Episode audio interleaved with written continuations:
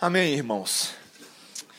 Meu desejo é que nesse momento, mais uma vez, o Senhor nos fale profundamente aos corações, a partir da Sua palavra, e nós vamos estudar nessa noite uh, o texto de Lucas, capítulo 6, os versículos 43 a 49. Apesar de nós lermos essa sessão inteira, nós vamos estar focando principalmente nos versículos 46 a 49, mas a nossa leitura vai a partir do versículo 43.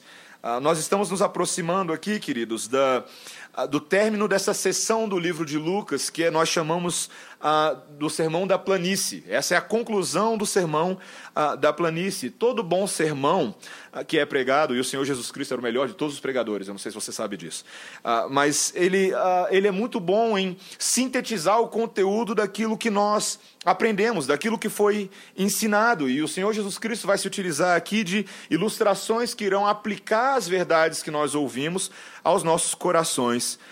E nós devemos uh, dar atenção a isso, porque de fato, se estamos aprendendo a palavra de Deus, hoje nós vamos tirar essa dúvida, se de fato estamos retendo e praticando essa palavra. Palavra de Deus, Lucas 6, a partir do versículo 43, diz assim: Não há árvore boa que dê mau fruto nem tampouco árvore má que dê bom fruto, porquanto cada árvore é conhecida pelo seu próprio fruto.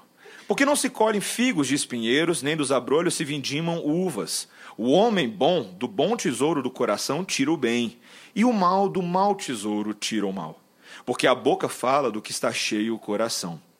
Por que me chamais Senhor, Senhor, e não fazeis o que eu vos mando? Todo aquele que vem a mim e ouve as minhas palavras e as pratica, eu vos mostrarei a quem a ele é semelhante. É semelhante a um homem que, edificando uma casa, cavou, abriu profunda vala e lançou o alicerce sobre a rocha. E vindo a enchente, arrojou-se o rio contra aquela casa e não a pôde abalar, por ter sido bem construída. Mas o que ouve e não pratica é semelhante a um homem que edificou uma casa sobre a terra sem alicerces. E arrojando-se o rio contra ela, logo desabou. E aconteceu que foi grande a ruína daquela casa. Até aqui a palavra do Senhor. Vamos orar, irmãos? Santo Deus, que texto maravilhoso nós temos hoje à noite, Senhor. Quando lemos a tua palavra e contemplamos a, a grandeza dos teus ensinamentos e nos lembramos de que o Senhor está falando conosco agora por meio da tua palavra, Senhor, queremos ser constrangidos por ela. Queremos dar valor, apreciá-la, queremos a validação dela nas nossas vidas. E para tanto, Senhor, pedimos que o Senhor de imediato afaste de nossas mentes quaisquer distrações, quaisquer assuntos, tópicos, problemas da nossa vida, que porventura nos interrompam na compreensão e no ouvir da tua voz. Queremos ouvi-la, Senhor. Ajuda-nos. Pedimos que o Senhor nos fale por meio do teu Espírito, em nome de Jesus. Amém. Uh, meus irmãos, eu e minha esposa, em breve seremos papais. Vai ser a primeira vez na minha vida que eu vou ser papai. Eu estou muito feliz. Se eu pudesse dar um urra, eu daria um urra agora.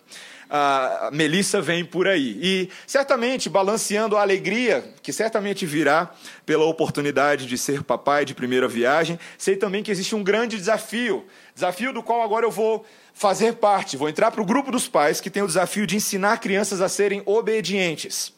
Ah, e se a Melissa, minha filha que está vindo por aí, ela de fato carrega ah, o DNA do pai dela, a situação vai ser bem complicada. A mãe é uma santa, nunca errou na vida. Mas o pai, o pai é um drama. O pai é complicado. Ah, eu digo isso porque eu sei, eu me conheço, meus irmãos. Eu sei o tanto que eu já dei trabalho ah, para os meus pais. É, quando a gente é criança, a gente enxerga muito a ótica das situações da nossa vida pelas nossas lentes e não pela lente dos nossos pais, que tantas vezes têm que ser pacientes ah, e longânimos com os seus filhos. Ah, filho, já fez seu dever de casa? Não é as perguntas que eles fazem. Filho, você já arrumou sua cama? Já passou o fio dental, filho? Não sei se seu pai perguntava isso para você, mas minha mãe sempre me perguntou: já passou o fio dental? Ah, levanta para a igreja, está na hora. Não é verdade? Domingo de manhã, essa era a história. Menino, não come com a boca aberta. Tira o dedo no nariz, o que, que a visita vai falar? Filho, já deu o tempo do videogame, não é verdade? Filho, eu quero você em casa até as dez e meia. Não passa desse horário. E por aí vai. Mas filhos, desde cedo, aprendem a falar a palavrinha mágica. Não. Eles não gostam muito dessa ideia. Parece que a gente fala, não, a gente tem prazer em desobedecer por puro esporte. Parece ser uma dessas ah, cláusulas que estavam em letras miúdas no contrato ah, antes de nós virmos ao mundo. Né? A gente fala, eu não lembro ter assinado esse papel quando eu estava no útero da minha mãe. E esses dias eu estava lendo uma história interessante de uma escritora chamada C.S. Johnson que ela compartilha uma lição de vida que, uma lição de família que ela passou. Ela disse que um certo dia o filho dela, Michael, quando ele tinha quatro anos, estava de repente chorando no corredor de casa, soluçando incontrolavelmente. totalmente perdido. E ela ficou preocupada, se ajoelhou ao redor dele, ao lado dele, puxou para perto e perguntou: Qual é o problema, querido? Você está machucado? Ele balançou a cabeça e se virou para ela uh, e falou uh, uma resposta para a qual ela não estava preparada. É que o papai me disse uma palavra feia. E ela ficou surpresa com aquilo, mas ela quase riu, porque ela já conhecia o marido dela há 12 anos e raramente o ouvia uh, elevar o tom de voz em qualquer situação, muito menos falar palavrão. Mas ela queria, ela ficou curiosa de saber o que, que o pai falou e perguntou: Querido, qual foi a palavra feia que o papai disse? E o menino, sem hesitar, falou: Ele me disse, obedeça. E muitas vezes a palavra, o mandamento, a ordem, obedeça, é uma ordem que nos parece ruim. Nós, na vida cristã, tantas vezes, nós lidamos com obediência como se fosse um fardo muito pesado que nós carregamos. Nós vemos como tantos crentes ao longo dos anos ficam cansados desse sistema de obediência. Nós cansamos de ser o crente da casa, às vezes um justo no meio de tantos ímpios. Cansamos de tentar ser um marido melhor ou uma esposa melhor, especialmente quando os resultados que nós esperamos não acontecem no tempo que nós aguardamos. Nós cansamos da vida de igreja, temos tantas reclamações sobre os nossos irmãos, nos achamos ah, tão mais justos que eles, cansamos de fazer isso aquilo e ouvir e obedecer ao Senhor Jesus tantas vezes parece algo difícil de se carregar e cumprir. Sabe, meus irmãos, mas a palavra de Deus vai mostrar para a gente um ângulo da obediência com o qual nós estamos pouco familiarizados na vida cristã nessa noite. Nós vamos ver nesse texto que a obediência é a garantia de segurança absoluta em Deus. É o contrário do que a gente está acostumado a pensar de obediência. É a garantia, a obediência no Senhor é a garantia de que quando a enchente vem, de que quando as tribulações, as tempestades vida, da vida nos atingem das mais diversas maneiras, é essa obediência trabalhada no Senhor Jesus, na rocha da casa, que nos dá segurança. E nós veremos isso nesse texto de hoje à noite. A primeira coisa que nós vamos ver é que se Deus ele é o Senhor da nossa vida, nós devemos obediência ao nosso mestre. Essa é a primeira coisa. Depois nós vamos ver essa ilustração. Quem ouve e obedece ao Senhor possui uma segurança infalível. Quem o ouve e não o obedece será arruinado. E depois nós veremos como Cristo é a nossa rocha inabalável. Vamos começar a entender o que esse texto. A primeira coisa, nesse versículo 46, dê uma olhada no versículo 46, que é, é o nosso versículo tese aqui, quando o Senhor Jesus Cristo começa indagando: Por que me chamais Senhor, Senhor, e não fazeis o que eu vos mando. É tão interessante, a palavra Senhor é uma palavra muito querida, querida para nós no meio ah, evangélico. Tantas pessoas acham ah, que Senhor é mais um desses nomes que Deus atribui a si próprio. Como a gente tem Yahvé, por exemplo, nós temos a palavra Senhor. Vários dos nossos cânticos nós ah, usamos essa palavra, mas eu te pergunto, será que quando nós utilizamos a palavra Senhor no dia a dia, nós entendemos o que ela significa? Porque Senhor, em vez de ser um, mais um nome para Deus, na verdade é um título a respeito de Deus. Ela significa que Deus é mestre, que Deus é o nosso proprietário, alguém que está em posição de autoridade nas nossas vidas. Isso muda bastante a forma como nós vemos a Deus nos nossos dias. Tantas pessoas tendem a ver Deus como pai, ou um paizinho querido, a gente chama ele de papai nas nossas orações. Muitas vezes nós vemos o Deus, nosso Deus como aquele que nos abençoa, aquele que nos guarda, aquele que cuida de nós. Mas nem sempre nós gostamos de vê-lo como nosso Senhor, se de fato compreendemos o que essa palavra significa. Veja o que, que, Paulo diz lá em 1 Coríntios 6, versículos 19 a 20, quando ele diz: Acaso não sabeis que o vosso corpo é santuário do Espírito Santo que está em vós, o qual tendes da parte de Deus, e que não sois de vós mesmos? Porque fostes comprados por preço. Agora, pois, glorificai a Deus no vosso corpo. Nesse texto de 1 Coríntios, quando Paulo está tratando de um problema difícil na vida da igreja, de imoralidade sexual, das notícias que ele ouvia da igreja de Corinto, ele tenta lembrar aos irmãos que não é apenas não fazer sexo antes do casamento, que não é apenas manter uma vida pura por manter uma vida pura, como se a virgindade fosse um grande objetivo moral e ético a ser alcançado. Não, é algo mais sério do que isso. O que ele está falando é que nós fomos comprados por um preço. Essa figura é muito interessante, queridos. Eu e você pertencíamos a alguém. Tínhamos um outro senhor. Éramos escravos de uma outra realidade, mas um preço muito pago foi, uh, foi pago, um preço muito alto foi pago por nós. E agora nós temos a, a obrigação de glorificar a Deus com o nosso corpo. E é interessante, queridos, porque o Senhor Jesus Cristo está tentando amarrar nesse texto os mandamentos que ele tem dado para os seus discípulos.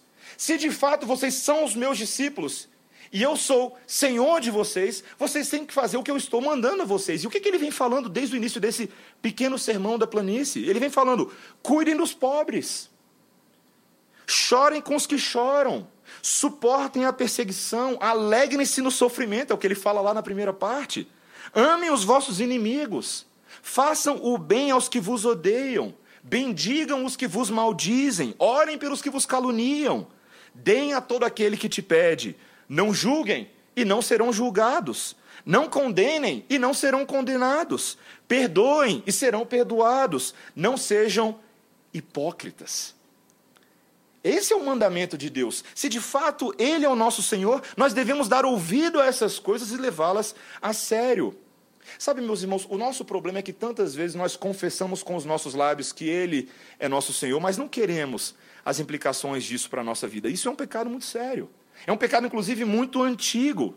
Seis séculos antes da vinda do Senhor Jesus, na primeira vinda dele, Deus se utiliza do profeta Ezequiel para descrever a situação espiritual do povo, a maneira como ele via o povo de Israel, muito antes, muitos anos antes da vinda de Jesus. E veja o que ele diz lá em Ezequiel 33, 31. Preste atenção. O meu povo, ele falando para Ezequiel, Deus falando para Ezequiel: O meu povo vem a você como costuma fazer, e se assenta para ouvir as suas palavras, mas não as põe em prática. Com a boca eles expressam devoção, mas o coração deles está ávido de ganhos injustos. Aí eu te faço a seguinte pergunta: Será que essa é uma descrição apenas dessas pessoas que viveram há tantos séculos antes? Ou se parece um tanto comigo e com você? Olha como é que ele descreve. Percebe? O meu povo vem a você como costuma fazer e se assenta para ouvir as suas palavras. O que vocês estão fazendo aí agora mesmo? Se não assentados, ouvindo palavras proféticas da própria palavra de Deus? Mas, queridos, não se engane, eu sou muito parecido com vocês. Tantas vezes nós ouvimos essas palavras, mas não as colocamos em prática. Termina o culto, e nós já estamos pensando onde nós vamos assistir o Super Bowl. Termina o culto, a gente está tentando descobrir se a gente vai comer no Lobodog ou no Park Shopping. Termina o culto e os, os problemas da vida rapidamente já tomam a minha cabeça. E eu já estou reclamando, já estou preocupado. Não é exatamente, assim que acontece conosco. Meus irmãos, tantas vezes nós na igreja queremos confessar que Jesus é o nosso Senhor, mas não entendemos que Ele é o nosso mestre em tudo. Você consegue enxergar a contradição óbvia disso? Veja, Tiago, em, no capítulo 1, no versículo 22 que nós lemos aqui, ele diz: Tornai-vos, pois, praticantes da palavra e não somente ouvintes. Por que, que você tem que ser assim? Porque senão, o que, que ele fala? Enganando-vos a vós mesmos. Se você ouve a palavra e você não a pratica, você está se enganando, você está perdendo seu tempo. O chamado para ser discípulo de Jesus Cristo, meus irmãos, ele está disponível para todos, mas tem um detalhe. Nós não podemos escolher as nossas próprias atribuições. Se Jesus é o nosso Senhor, meus irmãos, então é Ele quem define as nossas prioridades. Se Jesus é o nosso Senhor, então a nossa vida pertence a Ele. É Ele quem tem um plano, é Ele quem tem uma agenda, é Ele quem tem um chamado para você. Pare para pensar nisso. Tantas vezes a gente se acha dono do nosso próprio nariz e do nosso umbigo, mas eu, quero, eu tenho uma notícia importante para você. Essa é a verdade. O Senhor Jesus Cristo é o nosso dono. E significa que nós devemos obediência a Ele. Talvez você ah, que está se achegando a uma teologia reformada, mais calvinista agora, você tenha uma dúvida sobre como isso funciona, essa relação entre obediência e a soberania de Deus.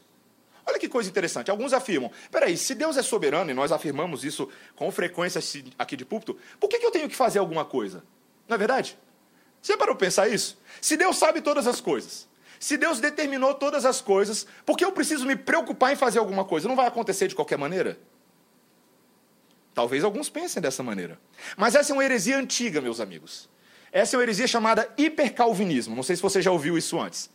O hipercalvinismo é aquele que seleciona algo sobre quem Deus é, alguma característica dele, e fala: se Deus é assim, logo eu não preciso fazer mais nada. Mas não é isso que a Bíblia diz. O Deus que é soberano sobre todas as coisas, ele executa a sua soberania por meio da nossa obediência. É isso que você precisa entender. A responsabilidade do homem e a soberania de Deus jamais vão entrar em conflito. Por quê? Porque Deus é tão soberano que a responsabilidade do homem, ainda que seja totalmente dele, é a maneira pela qual Deus executa seus soberanos propósitos. E isso é um mistério para mim e para você. Mas olha só o que o bispo J.C. Ryle falou. Ele falou: a obediência é a única evidência correta de que nós possuímos uma fé salvadora. O simples confessar com os lábios é mais do que inútil se não for acompanhado de santidade no viver. O homem em quem o Espírito Santo realmente habita jamais se contentará em ficar sossegado, não fazendo coisa alguma para demonstrar o seu amor por Cristo. Porque o mesmo Deus soberano, meus irmãos, que é Jesus Cristo de Nazaré, ele é aquele que disse: Ide por todo mundo, pregai o evangelho a toda criatura. O mesmo Deus soberano, que sabe todas as coisas e o resultado das nossas orações, é aquele que diz: orai sem cessar. Você consegue entender isso? Esse é o nosso chamado. Nós precisamos, nessa noite, meus irmãos, nos perguntar lá no íntimo dos nossos corações se nós amamos esse evangelho. Se esse evangelho da palavra é o evangelho que nós queremos para as nossas vidas. E o Senhor Jesus Cristo começa aqui nesse momento do texto a descrever. Primeiro, ele fala da questão da obediência e da necessidade, mas agora ele nos dá uma ilustração muito interessante. Veja o versículo 47. Olha o que, que ele diz: Todo aquele que vem a mim e ouve as minhas palavras e as pratica, eu vos mostrarei a quem é semelhante. É semelhante a um homem que, edificando uma casa, cavou, abriu profunda vala e lançou o alicerce sobre a rocha. E, vindo a enchente, arrojou-se o rio contra aquela casa e não a pôde abalar, por ter sido bem construído. O Senhor Jesus Cristo, meus irmãos, traz o, como bom carpinteiro que ele era e como alguém que entendia várias das, das cenas do dia a dia do povo judeu, ele traz uma cena muito interessante de uma casa muito bem construída o arquiteto dessa casa, o construtor uh, hipotético, do qual a gente não tem o um nome aqui, ele, ele elabora o planejamento dele, em primeiro lugar, localizando um local onde ele possa cavar uma vala funda e ali encontrar uma rocha e firmar a casa naquele alicerce, naquele fundamento. E nessa história que nós estamos lendo aqui, o Senhor Jesus Cristo também fala de um rio. Um rio que transborda, vamos supor que talvez caiu uma chuva bem grande, como acontece em Brasília de vez em quando, né?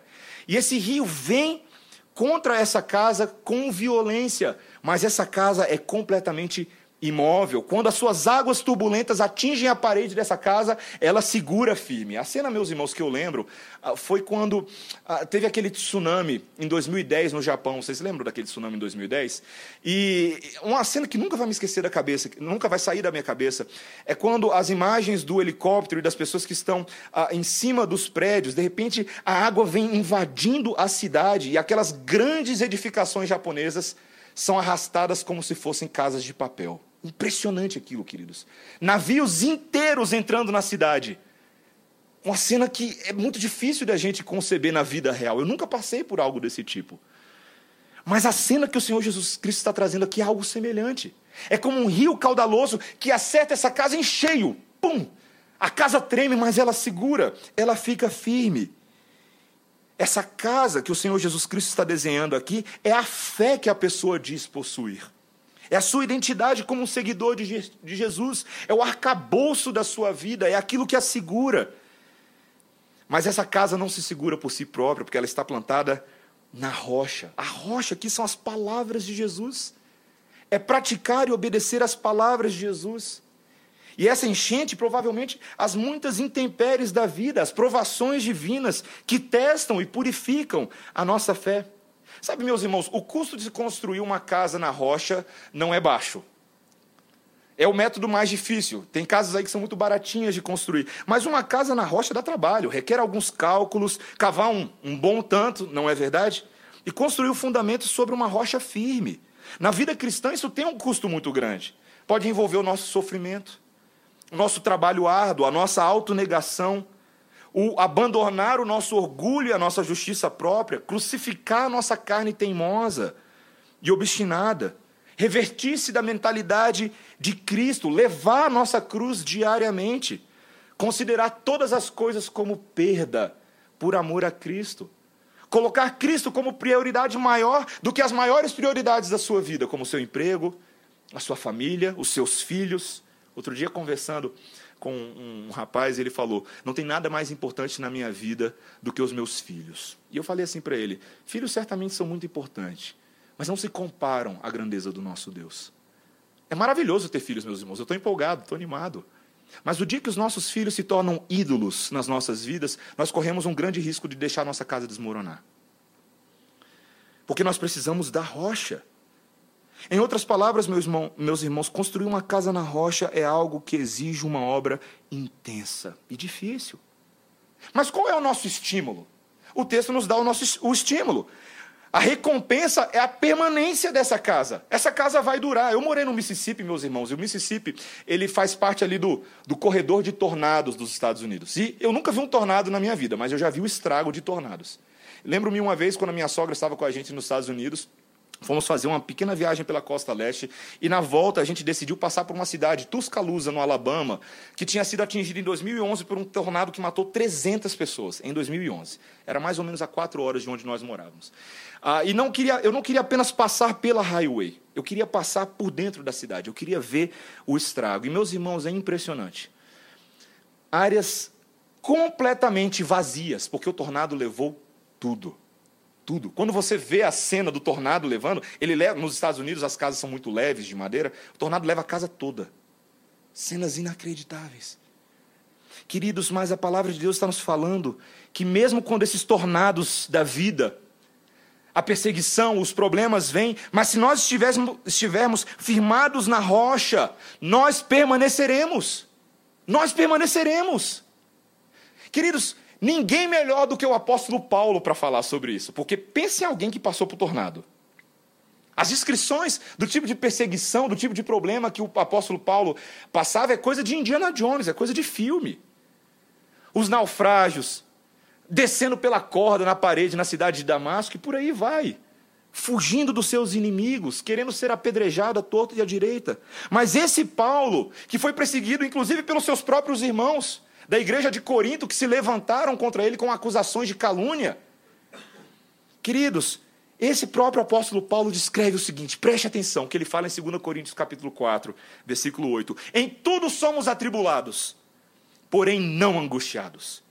Perplexos, porém não desanimados. Perseguidos, porém não desamparados. Abatidos, porém não destruídos levando sempre no corpo o morrer de Jesus, para que também a sua vida se manifeste em nosso corpo, porque nós que vivemos somos sempre entregues à morte por causa de Jesus, para que também a vida de Jesus se manifeste em nossa carne mortal.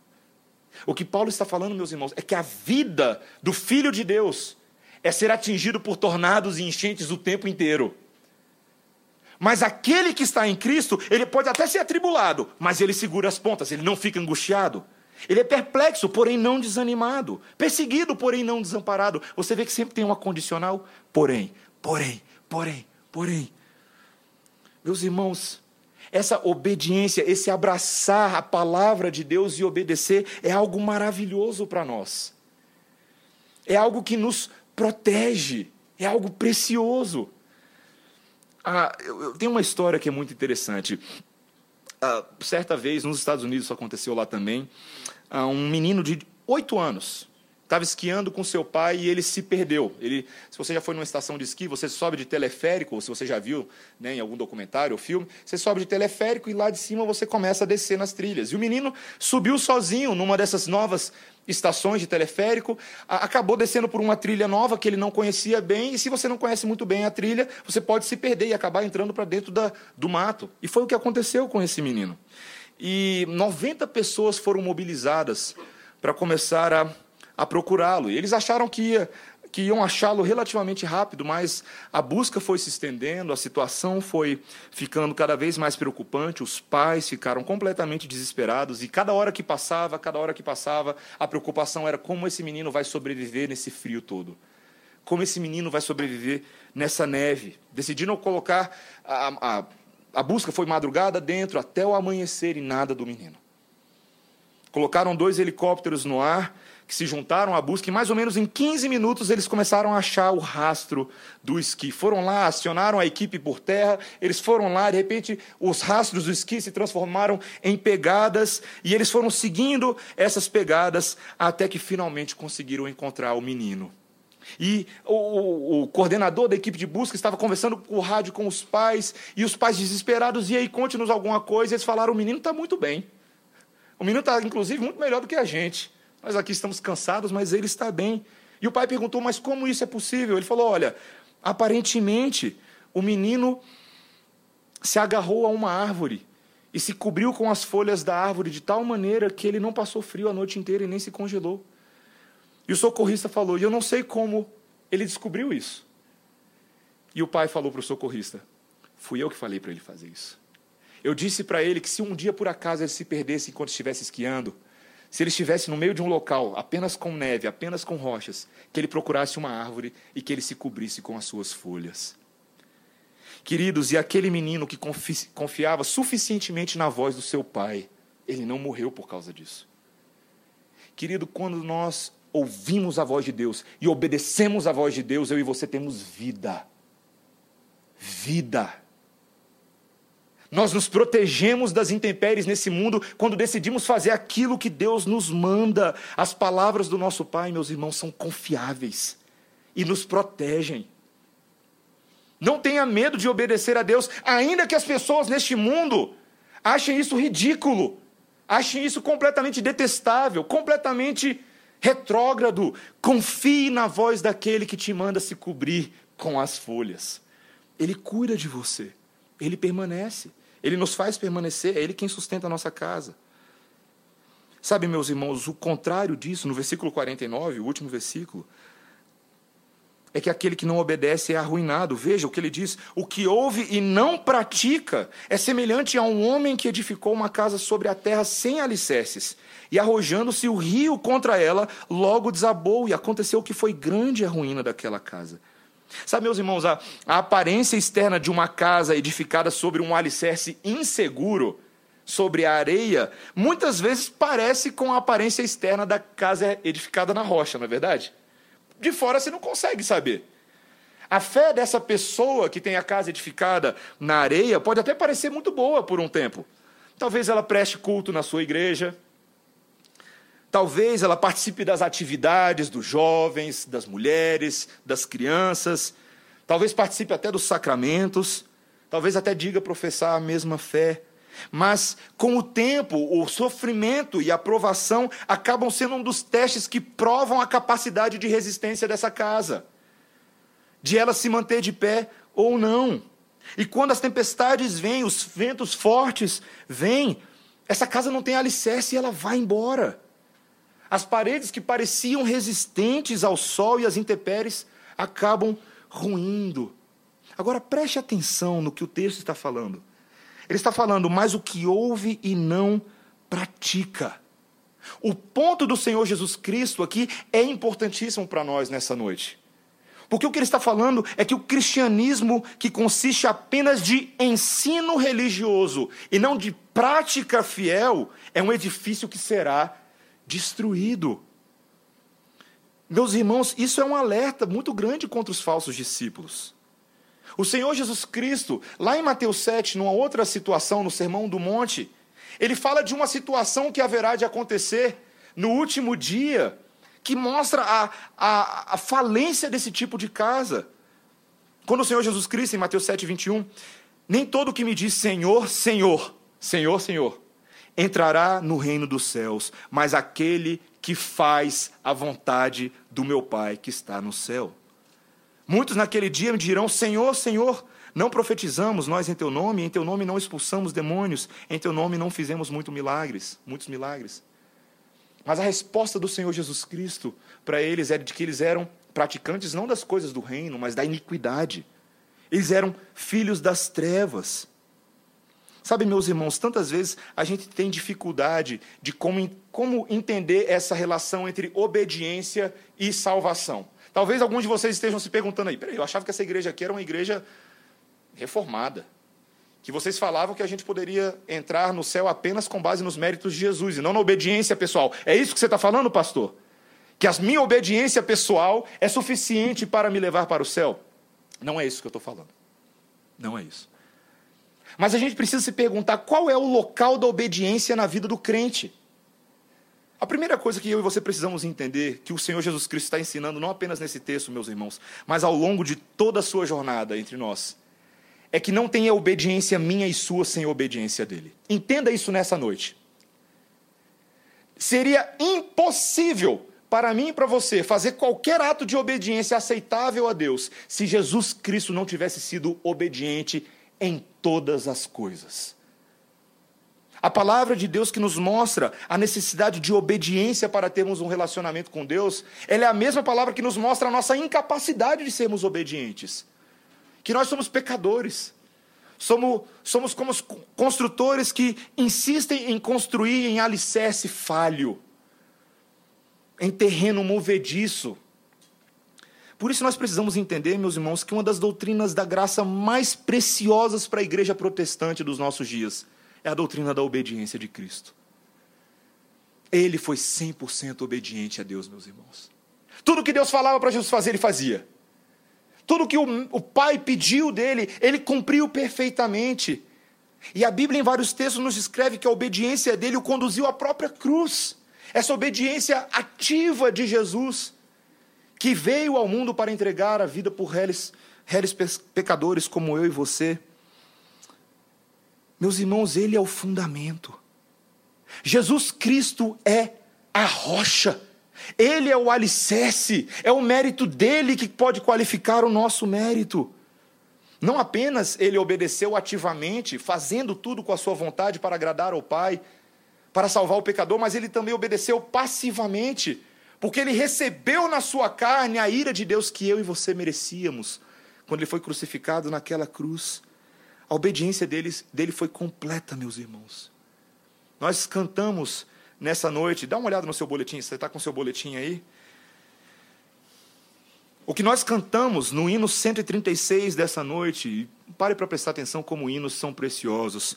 Quando cantamos Rocha eterna, meu Jesus, que por mim na amarga cruz foste morto em meu lugar, morto para me salvar, em ti quero me esconder. Só tu podes me valer. Meus irmãos, ele é o alicerce. Ele é o fundamento. É nele que nós temos esperança. Quando eu e você somos 100% desobedientes, ele ainda é 100% obediente. Olha que interessante, o segundo estrofe diz: Minhas obras eu bem sei, nada valem ante a lei. Se eu chorasse sem cessar, trabalhasse sem cansar, tudo inútil, tudo em vão, só em ti a salvação. Nada trago a ti, Senhor, espero só em teu amor. Todo indigno e imundo sou, eis sem ti perdido estou. No teu sangue, ó Salvador, lava um pobre pecador. Meus irmãos, que hino! Que hino! E eu tenho que falar a última, né? Já falei as três, tenho que falar a última. Quando a morte me chamar e ante a ti me apresentar, rocha eterna, meu Jesus, que por mim na amarga cruz foste morto em meu lugar, quero em ti só me abrigar. Você crê nisso, meu irmão? Você se alegra quando você ouve que, ainda que a sua casa humana possa ruir, em Cristo Jesus nós temos uma casa celestial para sempre, inabalável. Meus irmãos, que alegria! E o nosso convite nessa noite é para que nós construamos nessa casa que nós edifiquemos nessa casa. Nós temos que construir certo no fundamento certo. Como Paulo fala lá em 1 Coríntios 3, versículos 11 a 15, quando ele disse: Porque ninguém pode lançar outro fundamento, além do que, está já, do que já está posto, o qual é Jesus Cristo.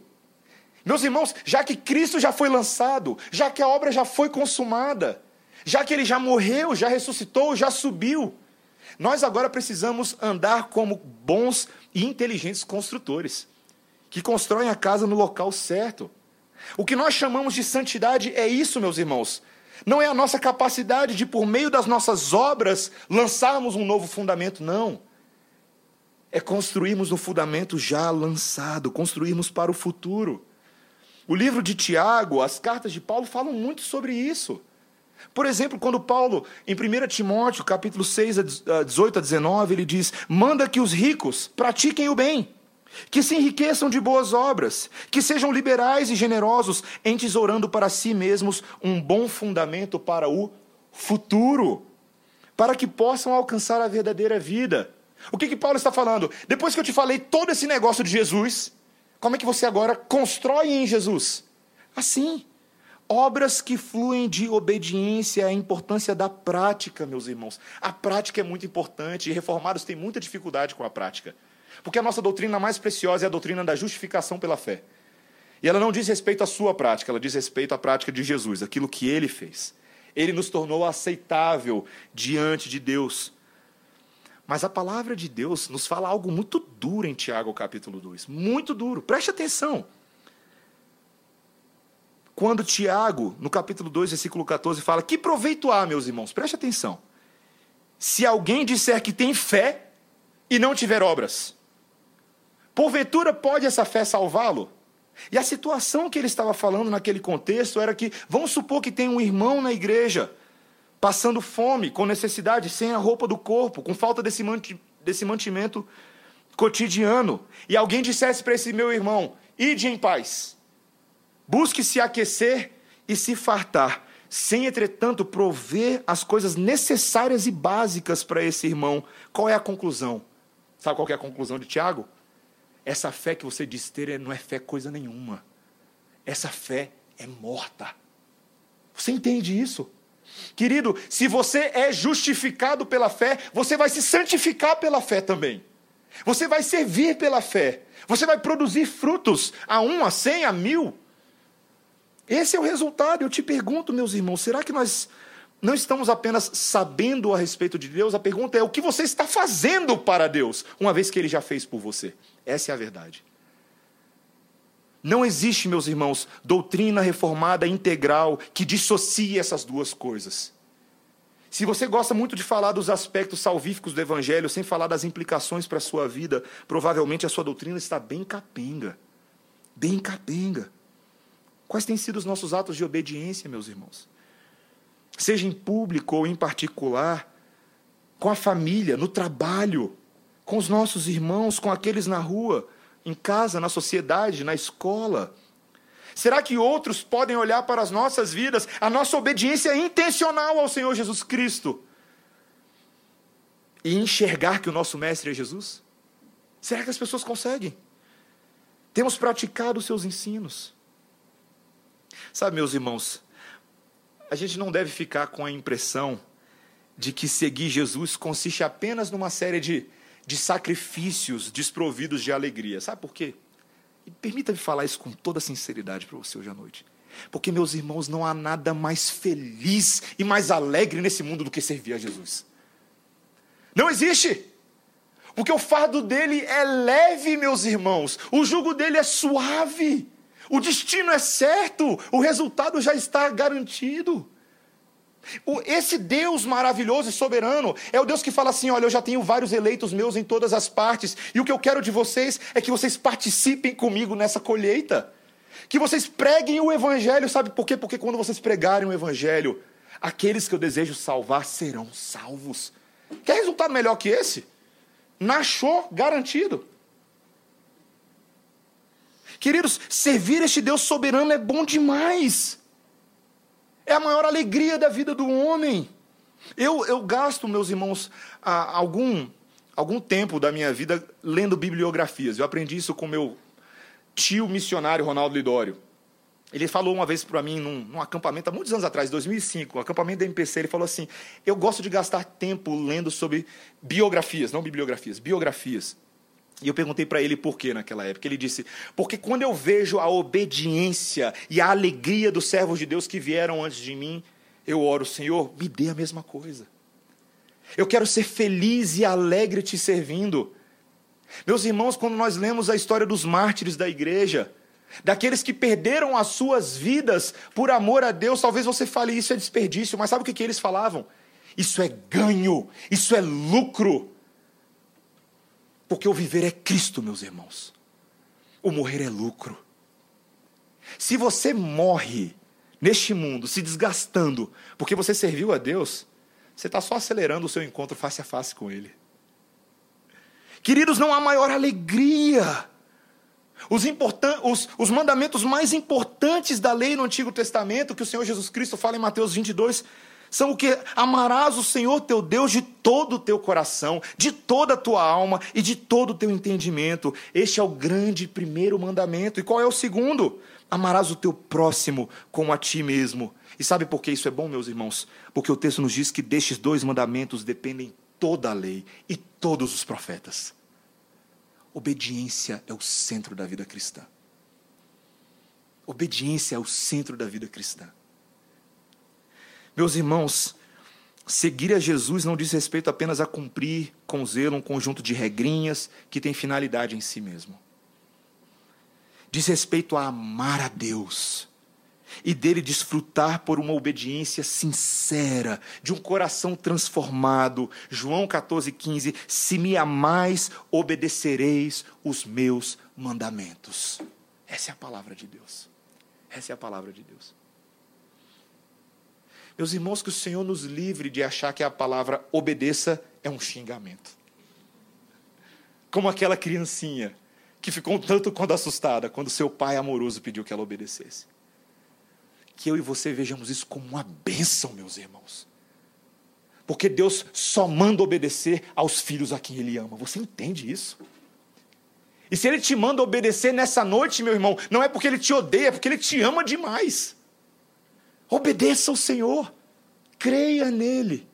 Que as palavras do Senhor Jesus Cristo nessa noite, meus irmãos, penetrem fundo nos nossos corações, sacudam o nosso universo. E que essa semana, eu e você, meus irmãos, a gente acorde amanhã, nessa segunda-feira, dispostos a obedecer o Senhor Jesus, seguir a voz dele, para onde o Mestre mandar, e que isso seja uma grande alegria para nós. Amém? Vamos orar, irmãos. Santo Deus, Deus da obediência, Deus da alegria e Deus do amor. Ainda que o caminho seja estreito, Senhor, ele conduz à vida eterna, e é por este caminho que nós queremos trilhar. Somos o teu povo e tantas vezes teimoso em ouvir a tua voz e muito mais em obedecê-la. Mas nessa noite, Senhor, temos a convicção que a tua palavra nos convoca e queremos dar ouvidos a ela. Ajuda-nos, Senhor. Cria em nós um coração novo, como o profeta Jeremias falou um coração firme e inabalável, que se firma na rocha que é Jesus, a nossa rocha eterna. Que nós possamos, Deus, com toda alegria, usufruir deste que é a pedra fundamental, este que é o fundamento da igreja, este em quem nós podemos descansar, este que é forte em todo o seu amor. Que nós possamos estar alicerçados nele para sempre, firmes nele para sempre e inabaláveis para sempre. Em nome de Jesus. Amém.